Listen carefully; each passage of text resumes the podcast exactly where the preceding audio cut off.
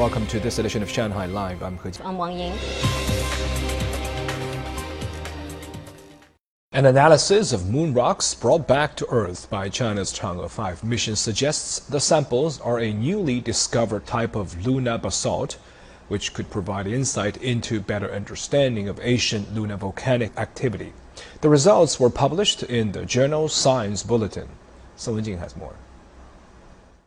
The Chang'e 5 probe returned to Earth last December with just over 1.7 kilograms of lunar samples. The China National Space Administration delivered approximately 17 grams of samples to 13 institutions. Researchers from the Purple Mountain Observatory of the Chinese Academy of Sciences analyzed 15 milligrams of the lunar samples and discovered that their characteristics were mainly those of a new type of basalt, which has high levels of titanium.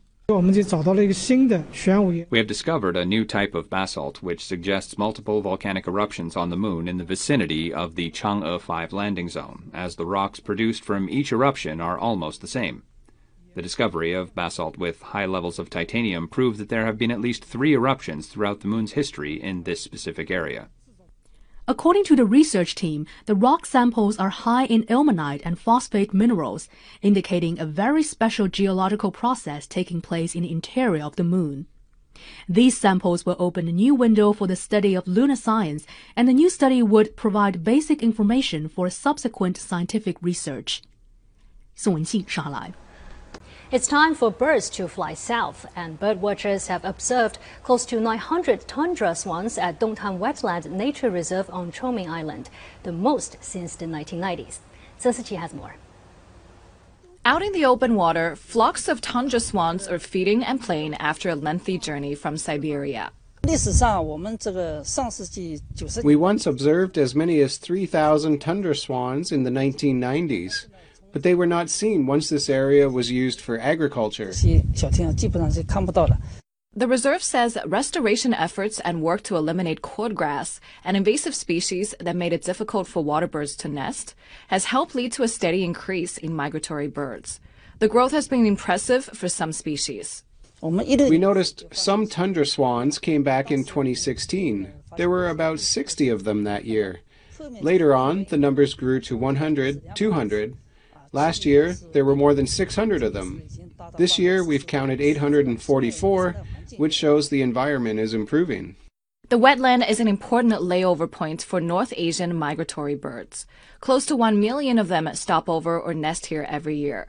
The swans will remain until breeding season begins next March. 苏思琪，上海 Live。 An LNG carrier designed by both Chinese company Hudong Zhonghua and French company GTT received approval certificates from four global classification societies. Construction of the first vessel will begin soon. It marks a shipbuilding technology breakthrough in an area long dominated by companies in Japan and South Korea. Zhang Hong brings us the details. The newly designed fifth generation LNG carrier will be 299 meters long, 46.4 meters wide and 26.25 meters deep.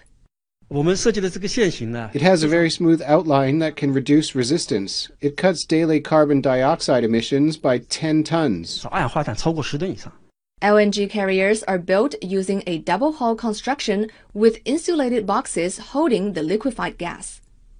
The boxes are capped at temperatures of minus 160 degrees to keep the gas in liquid form. Smart robotic arms have replaced human labor on the automated box production line to ensure high precision. The precision of each insulated box is kept within 0.5 millimeters. The deviation of each nail's depth is within 2 millimeters. With over 60,000 insulated boxes, the new model can carry 174,000 cubic meters of liquefied natural gas. The evaporation rate is about 0.08%, 15% lower than the previous model. We also collaborate with Hudong Zhonghua on the construction in Hebei of the GTT's membrane onshore tank that serves the local distribution in natural gas instead of using coal. In the past two decades, Hudong Zhonghua has built over 30 large LNG carriers. The company aims to produce 10 to 12 vessels annually in the next five years, up from 5 to 6 vessels now. Zhang Hong, Shanghai Live.